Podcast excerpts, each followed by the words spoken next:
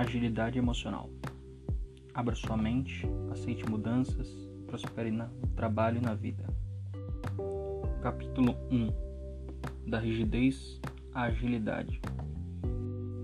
Anos atrás, na época de Downtown Abbey, um conceituado capitão achava-se na ponte de comando de um navio de guerra britânico, assistindo ao pôr do sol no mar.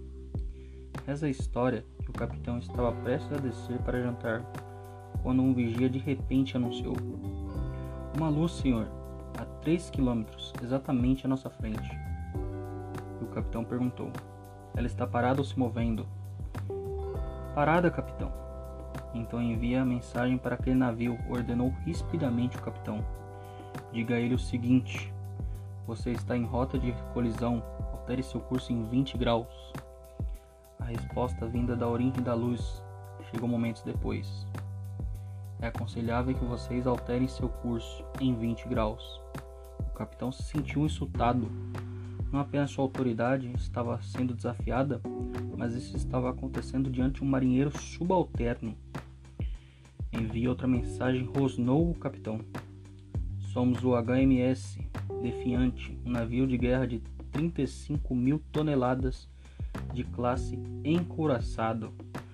Mude seu curso em 20 graus. Magnífico, senhor, foi a resposta. Sou marinheiro de segunda classe, Ohio.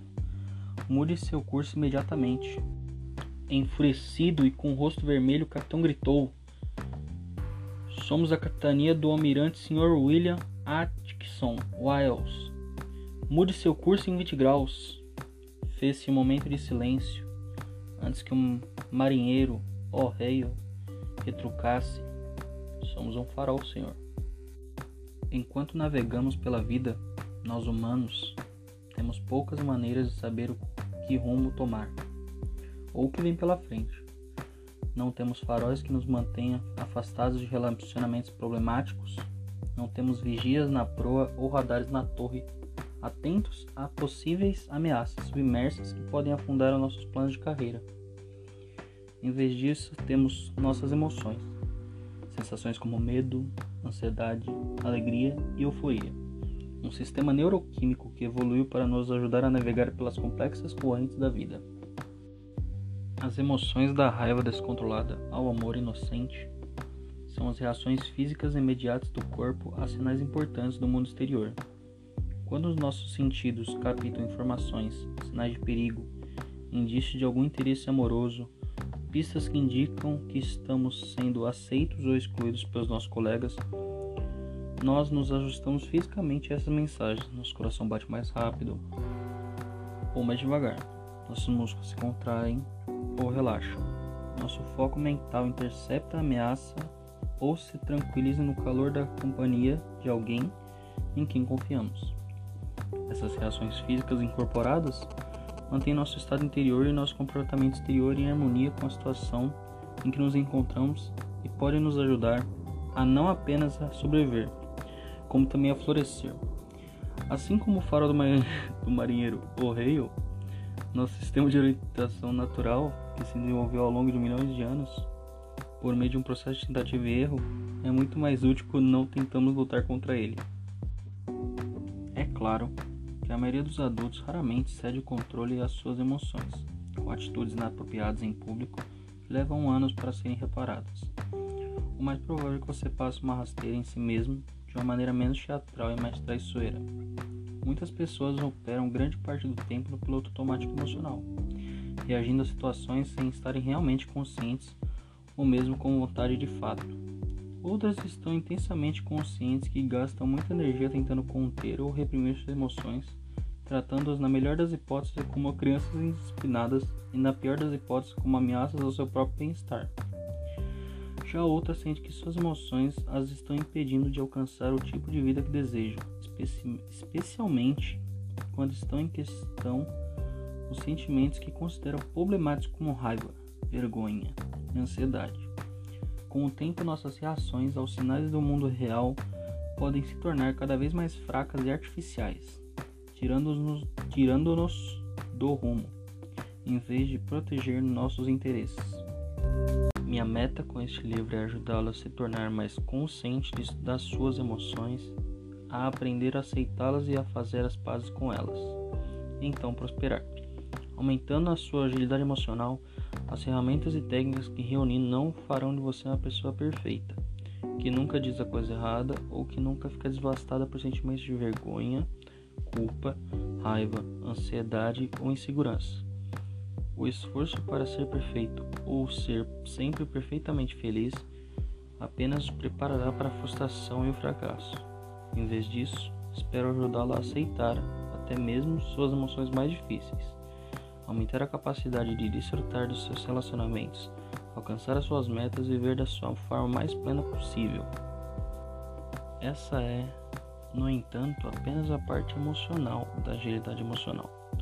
A parte da agilidade também lida com os processos de pensamento e comportamento, os hábitos mentais e corporais, que também podem impedi-lo de prosperar, especialmente quando, assim como o capitão de navio de guerra defiante, você reage da mesma velha maneira, obstinado diante de situações novas ou diferentes.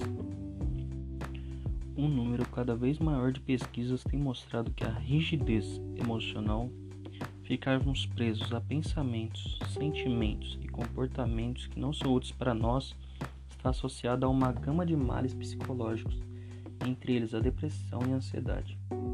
Entretanto, a agilidade emocional é ser flexível com seus pensamentos e sentimentos para reagir da melhor maneira possível às situações do dia a dia. É a chave para o bem-estar e o sucesso. No entanto, a agilidade emocional não diz a respeito sobre controlar seus sentimentos ou obrigar-se a pensar de uma maneira mais positiva. Ela tem mais a ver com relaxar, se acalmar e viver com mais propósito tem a ver com escolher como você vai responder ao seu sistema de alarde emocional. As pessoas emocionalmente ágeis são dinâmicas. Elas compreendem que a vida nem sempre é fácil, mas continuam de agir de acordo com seus valores que mais prezam e os perseguir seus grandes objetivos, aqueles de longo prazo. Elas continuam a sentir raiva, tristeza e tudo mais. Quem não sente? Mas enfrentam esses sentimentos com curiosidade, autocompaixão e aceitação. Muitas pessoas recorrem a livros ou cursos de autoajuda para lidar com suas emoções, mas muitos desses programas interpretam a autoajuda de um modo completamente errado. Aqueles que apregoam o pensamento positivo estão particularmente incorretos. Tentando impor pensamentos felizes é muito difícil, ou até mesmo impossível porque poucas pessoas conseguem simplesmente desligar o pensamento negativo ou substituí-lo por outros mais agradáveis. Além disso, esse conselho deixa de levar em consideração uma, ver uma verdade fundamental: suas supostas emoções negativas estão frequentemente trabalhando a seu favor. Na realidade, a negatividade é normal, e esse é um fato fundamental. Somos programados para nos sentirmos negativos de vez em quando. Isso é simplesmente parte da condição humana. O excesso de ênfase na necessidade de positividade é apenas outra maneira de a nossa cultura medicar de modo figurativo e em excesso as flutuações normais das nossas emoções. Assim como na sociedade com frequência literalmente medica em excesso crianças turbulentas e mulheres com variação de humor. A agilidade emocional é um processo que permite que você permaneça no momento, mudando ou mantendo seu comportamento de modo a viver de maneiras que se harmonizem às suas intenções e seus valores.